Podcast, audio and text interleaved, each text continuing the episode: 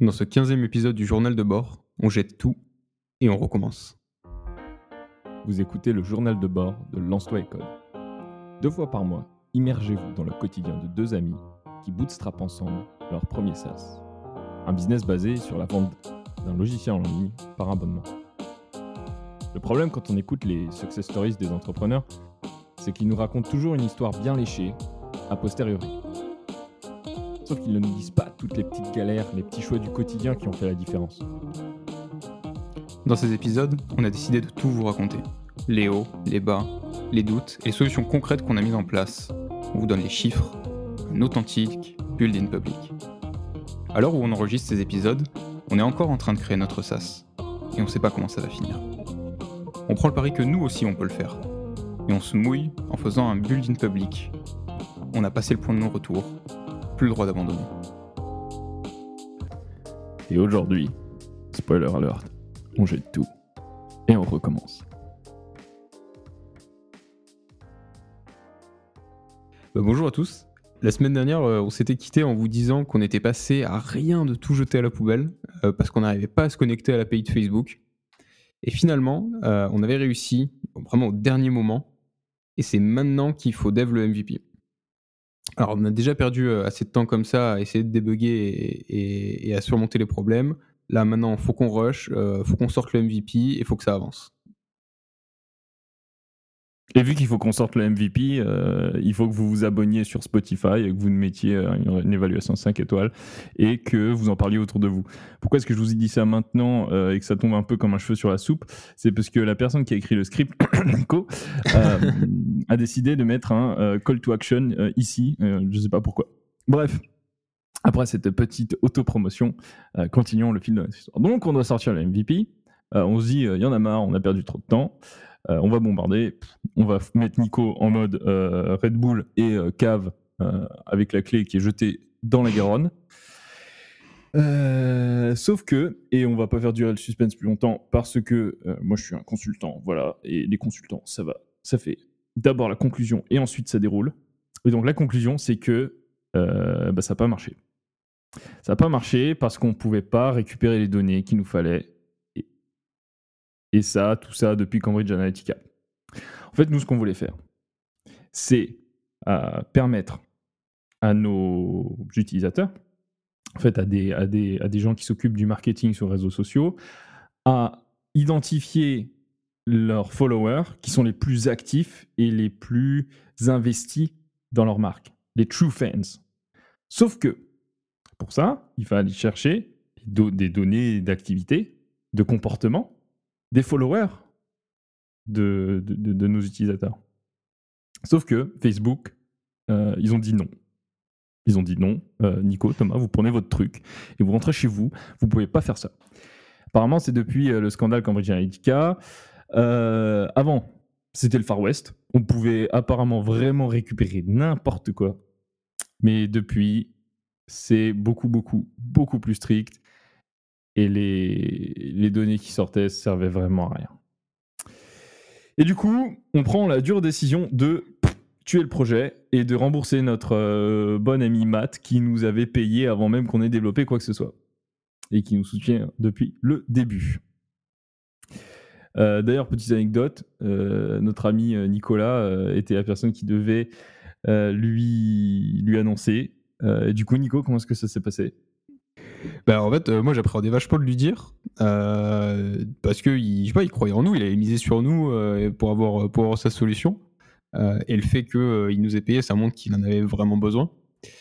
Et un peu l'impression de le laisser tomber. Mais au final, il l'a hyper bien pris. Et il nous a même dit qu'en fait, il, était, il était chaud qu'on le tienne au courant des, prochains projets. Donc en fait, au final, euh, trop cool. Mais du coup, bref, on passe au suivant. Euh, on n'en reste pas là. L'échec euh, fait partie du chemin. Et puis on a appris. Donc c'est pas une perte sèche. on a quand même fait bien mieux que le dernier projet. On a quand même eu un client en 30 jours, ce qui était une première pour nous. et puis, on a déjà le premier bêta-testeur sur nos prochains projets aussi. Et ça, c'est trop cool. Donc maintenant, il faut passer au suivant. Oui, il faut passer au suivant. Mais quoi? Parce que euh, au final, des idées, on se dit ça court les rues. En fait, il y a deux théories sur est-ce que les idées de boîte, c'est facile à avoir ou pas facile à avoir. Il y a un côté qui dit les idées, c'est ultra dur. J'arrive pas à trouver la bonne idée, je sais pas quoi faire, je sais pas me lancer, bla bla bla. On trouve des excuses. Et de l'autre, et c'est en général les gens qui ont déjà développé un truc qui disent Oh, c'est nul, j'ai tellement d'idées, mais il faut que je me concentre sur le, truc que je fais en ce moment. Je sais que c'est la bonne chose de se concentrer sur ce quoi je fais en ce moment mais j'ai tellement d'idées qui me viennent dans l'esprit comme ça, c'est trop facile. Euh, en fait, je pense que avoir des idées de merde, c'est toujours facile. Avoir des idées validées, c'est beaucoup plus difficile. Donc, et c'est surtout que pour avoir des idées validées, des idées qui servent à quelque chose, il faut identifier des problèmes que des gens dans la vraie vie ont. Et pour ça, il faut être dans la vraie vie, il faut faire des trucs. Avec Lumina, on a eu énormément de chance. On n'était pas du tout dans le milieu des photographes, mais c'est en faisant des trucs qu'on a créé des opportunités, qu'on a fait des rencontres, et euh, Anthony euh, qui nous a indiqué vers ce problème potentiel existant, qu'on a ensuite creusé. Mais euh, creuser un problème et pas partir sur des hypothèses ou des idées de problèmes qui sont complètement farfelues, à partir de rien, c'est difficile. Mais il va falloir qu'on fasse des trucs. C'est seul, c'est la seule chose. S'il y a une chose qu'on a appris, c'est qu'il faut faire des trucs et qu'au final, il y a des bonnes choses qui en sortent. Donc, on se retrousse les manches et on part à la mine. En parlant de ça, moi je rencontre Selim de Marcopy, qu'on avait eu d'ailleurs sur le, sur le podcast. Et euh, lui, ce qu'il nous dit, c'est qu'en fait, il faut qu'on trouve un business qui, un, euh, ait des copycats qui fonctionnent, donc il y a des, des concurrents en fait. Euh, deux, que ce soit pas sur un marché qui aille vers, qui aille vers la concentration, c'est-à-dire euh, pas une marketplace, pas un réseau social, parce que c'est très très dur à mettre en place et ça coûte beaucoup d'argent aussi au départ à lancer. et que ça représente pas un challenge technique, que ce soit pas trop dur à faire. Euh, ce qui est un peu en fait certains euh, critères qu'on avait déjà dans notre première liste de critères. Qu'on avait mis à la poubelle, accessoirement. Euh, accessoirement qu'on avait pris, on avait chiffonné et on avait jeté en mode, en mode basket dans la, dans, la poubelle, comme ça on a fait Kobe Parce que quand on pense à notre idée d'analytics Instagram, il n'y avait pas de copycat. c'est globalement un marché qui a un avantage qui a un avantage euh, à, avoir plus d'utilisateurs, parce que plus de données, et donc enfin, plus données veut dire meilleur produit, et donc plus d'utilisateurs. Et donc, quand on a moins d'utilisateurs, on a un moins bon produit. Et enfin, euh, ça a représenté un challenge technique énorme, puisqu'on n'a pas checké si c'était même faisable de construire la solution. Oui. Voilà. Donc, souvent, on se met des critères qu'on ne, qu'on ne respecte absolument pas, et on se dit, on part en freestyle. Donc, euh, back on track. Euh, maintenant, il faut qu'on réécoute un peu les, conseils de, ceux qui ont, euh, qui ont quelques étapes d'avance. donc, c'est ce qu'on va faire. Mais là, on y croit à nouveau, on écoute les conseils, on se refocus et, on va le faire. un peu plus tard, moi je rencontre aussi Alex West, qui est un autre gars qui fait du building public sur Twitter. Et les deux ont deux approches très différentes. Mais euh, grosso modo, il nous dit la même chose euh, sur euh, avoir des, alternatives et donc des, concurrents et des copycats qui fonctionnent, pas de marché qui arrive à la concentration et pas de challenge technique. En fait, l'idée, notamment des concurrents, c'est si. Parce que le meilleur moyen pour trouver un problème qui vaut la peine d'être résolu, donc un vrai problème que les gens ont et pour lesquels ils sont prêts à payer, c'est de regarder des solutions déjà existantes. Euh, notamment si on veut le faire, euh, si on veut créer une petite entreprise qui adresse une petite niche, euh, qui a un sous-problème spécifique du gros problème qui est adressé par les concurrents déjà existants. ça marche pas, enfin, ça marche pas vraiment si on veut faire un truc qui révolutionne le monde. Si on veut faire la, prochaine startup de biotech qui va tout changer à la façon dont on, dont on fonctionne en tant que société. Mais si on veut faire une petite boîte, un petit produit rentable euh, qui génère suffisamment de, chiffre d'affaires et de marge à la fin pour euh, faire vivre deux personnes très confortablement, il vaut mieux aller chercher un produit qui existe déjà, et l'adapter à une niche euh, un peu plus spéciale, plus spécifique. C'est en fait, et ça a complètement du sens parce que si on regarde les business classiques de la vraie vie, pas du monde euh, des interwebs, je suis tellement un boomer. si on regarde par exemple les boulangeries, la boulangerie c'est un des copier-coller, c'est la même chose. T'as un four, t'as un mec qui mélange de la farine euh, et de l'eau et de la levure, qui met la pâte dans le, dans le four, ça sort du pain, et ensuite, euh, tu as une personne devant qui vend le pain. C'est exactement la même chose partout. Ouais, mais à la limite, là, tu pourrais dire que la différence, c'est que euh, tu en as qui ont des avantages sur la distribution parce qu'ils sont plus proches géographiquement les uns des autres. mais même tu prends au supermarché, tu vas dans n'importe quel rayon, il y a 10 fois tous les produits. Quoi. Encore plus, ouais. Mais tu as une différence. Alors, dans les supermarchés, 10 fois les mêmes produits, mais si on reste sur les boulangeries, c'est une différenciation du coup géographique. Là, ta sous-niche, c'est euh, les personnes qui habitent en fait dans ton rayon géographique. Si tu regardes dans les euh, supermarchés, euh, si tu regardes les pépitos versus les princes, la sous-niche, c'est une préférence de goût. si tu regardes les pépitos de marque versus les pépitos avec le petit pouce chez Auchan, bah là, c'est une différence. Euh, les, sous-niches, c'est euh, les personnes euh, qui, qui, adhèrent à une marque et qui sont un peu plus aisées, et les personnes qui ont besoin de faire plus attention ou qui ont envie de faire plus attention à leur budget course. Et donc, à chaque fois, c'est n'est pas une mauvaise chose de, de faire le même business ou de vendre la même chose que, que, des concurrents déjà existants. Ce qui est important, c'est d'adresser, ou déjà, soit d'adresser différemment, soit parce que euh, on arrive à accéder à des clients auxquels eux n'ont pas accès. Soit c'est euh, faire un produit différent qui répond au problème un petit peu différemment et de façon suffisamment spécifique pour adresser une niche euh, différente. Et donc prendre des gens qui sont déjà chez les concurrents. Bref, petite aparté théorique mise de côté. revenons à notre histoire. Et donc, on s'était dit, en début d'année qu'une de nos résolutions, c'était de plus suivre les conseils euh, des gens qui, nous, qui étaient un petit peu devant nous, ou même beaucoup, dans les bouquins, mais aussi parmi nos rencontres, parce que ça faisait gagner du temps. Même si des fois c'est contre-intuitif, ou même si des fois on ne comprend l'intérêt vraiment au fond de nos tripes qu'après coup. Et là, il y a plusieurs personnes qui nous disent la même chose, qui disent allez chercher euh, vos problèmes, vos idées sur des business qui existent, en regardant des business qui existent déjà, sur des marchés euh, où euh, être plus gros ne rend pas le produit meilleur, donc ne, pousse pas vers une sorte de, pas concentration le mot, mais vers des effets de réseau. Mm. Et enfin, qui ne présente pas un challenge technique. Et donc voilà, armé de nos trois critères, nos trois nouveaux critères. Euh, on part à l'aventure euh, pour aller chercher un nouveau euh, projet qu'on va mettre sous, le, sous la bannière Frilo. Alors tout ça c'est très fun, c'est hyper enthousiasmant, super, on a des, on a des super critères. maintenant on les note, on les met dans un tableau Excel et on a un tableau Excel vide avec trois critères, ce qui est pas hyper, pas hyper avancé. Euh, maintenant, c'est comment est-ce qu'on va trouver une idée qui check toutes ces conditions? Euh, En fait, ça rajoute encore plus de contraintes pour trouver une idée euh, que accepter toutes les idées. Donc, ce qui est déjà pas facile de trouver une idée. Là, en plus, on est obligé d'avoir certains critères.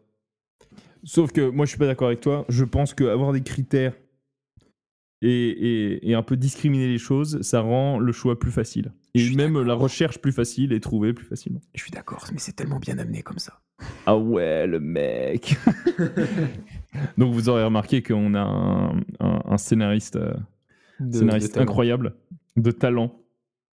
Euh, le prochain Spielberg, je ne sais même pas s'il est scénariste, non, lui, réalisateur. Bref, si, on revient, si on revient à nos, à nos moutons, euh, comment est-ce qu'on va faire? Comment est-ce qu'on va trouver ces euh, projets? Et eh ben, quoi de mieux qu'aller sur le site d'un accélérateur ou d'un incubateur, notamment un incubateur slash accélérateur slash fonds d'investissement comme Kima Ventures, qui investit dans deux boîtes par semaine, donc ils ont investi dans énormément de boîtes, et on va regarder et on va s'inspirer de ce qu'ils font. Voilà. Tout simple. Donc on prend tout le portefeuille Kima, on prend euh, tous les projets sur Indie Hacker qui ont plus de 10 000 euros de MRR avec euh, Stripe euh, vérifié. Et une fois qu'on a sourcé plus de 1200 projets, on en a sorti 10 qui nous semblaient à peu près cohérents et 3 qui répondaient parfaitement à tous nos critères et qu'on veut exploiter.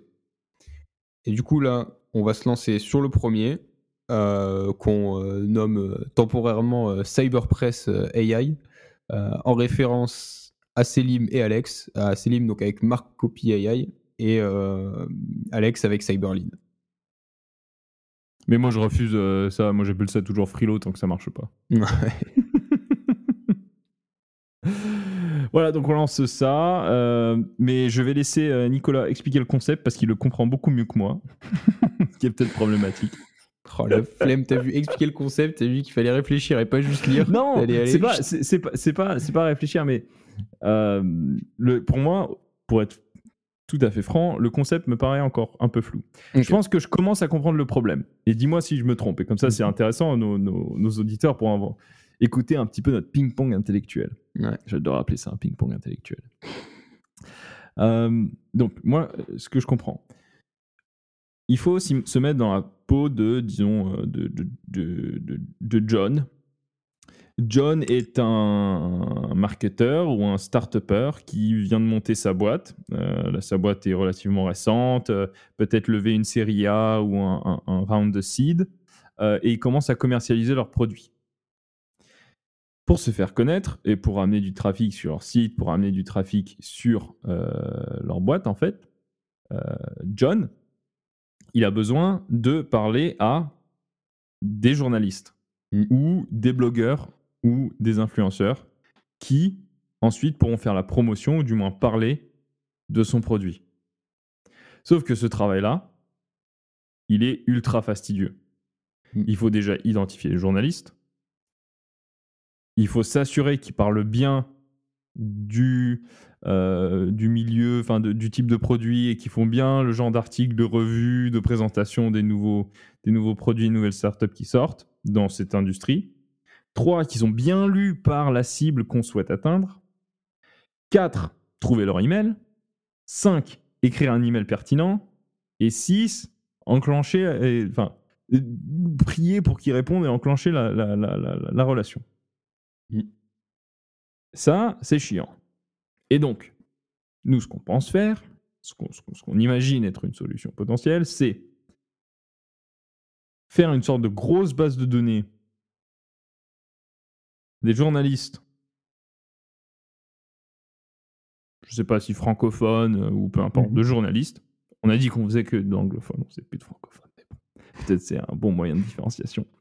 Euh, c'est de faire une grosse base de journalistes avec le type d'article qu'ils écrivent, euh, dans quelle niche, euh, pourquoi, quels sont leurs, leurs, leurs lecteurs, l'avatar type de leur lecteur, etc., etc. Et permettre à John de venir, de dire, moi, j'aimerais publier dans ce, un article sur ma boîte dans ce genre de, enfin, dans ce milieu, et donc rechercher les journalistes qui vont bien pour lancer ses campagnes marketing.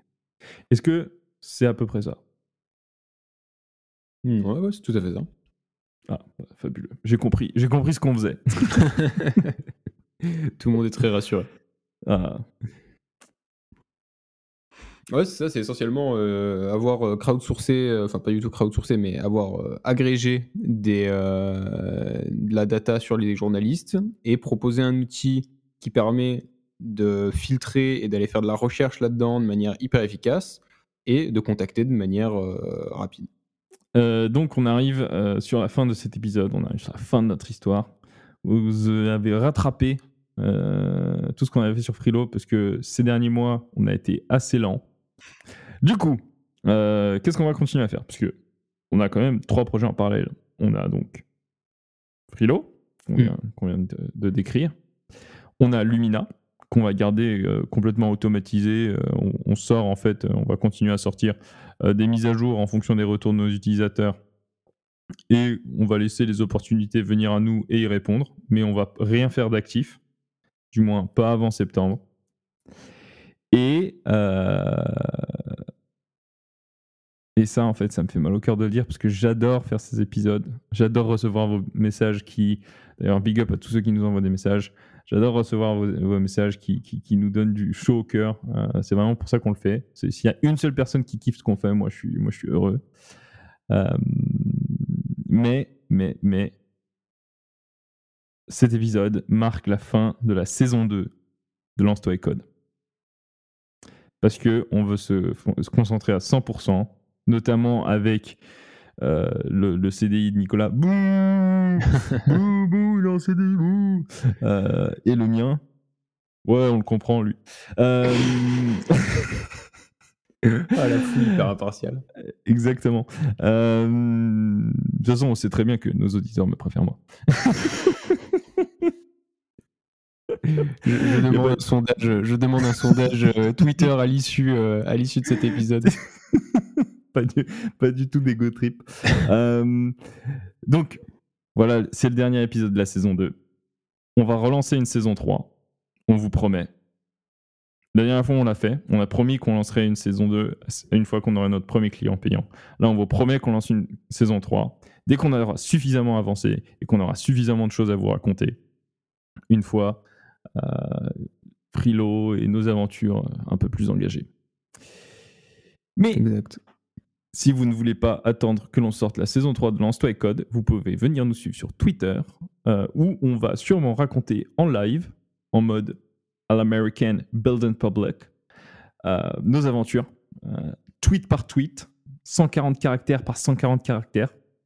Euh, en plus, Elon Musk, il va, ça va devenir free for all. euh, on va écrire n'importe quoi avec zéro modération. Euh, donc, ça va être fun. Du coup, à bientôt les loulous. Vous allez nous manquer. Et là, je vais, je vais quand même pour une, une dernière fois, parce qu'il a, il a, il a quand même marqué sur le script call to action du futur. Donc là. Euh, si, si vous appréciez les épisodes autant que nous, on apprécie les faire, euh, autant qu'on vous apprécie vous, parce qu'on vous aime, euh, n'hésitez pas à nous, à nous lâcher 5 étoiles. Lâchez un com, comme, euh, comme à l'époque des Skyblogs. Lâchez un com. Euh, Parlez-en autour de vous. Euh, si vous connaissez des gens qui n'ont pas encore écouté Lance-toi et Code, vous leur dites allez, va écouter l'épisode 1 et suis leur aventure. Parce que en vrai, c'est- une belle aventure. Ça fait un an et demi qu'on qu'on est avec vous. Mm. Un an et demi. C'est pas rien. On construit des choses fabuleuses en un an et demi. On en casse aussi beaucoup. Mais on peut construire des choses fabuleuses en un an et demi. Et, et- et moi, ce, que- ce- ce qu'on a avec Lance-toi et Code, moi, je trouve ça beau. Donc merci. Merci du fond du cœur. Et allez mettre 5 étoiles et vous abonner. Voilà. Oh, J'aurais chialé, putain. À la prochaine. À la prochaine.